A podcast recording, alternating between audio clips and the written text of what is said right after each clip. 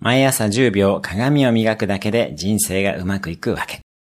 5万部売れた私の著作、毎朝1分で人生は変わるの中に、鏡を磨いて笑顔を作るという習慣があります。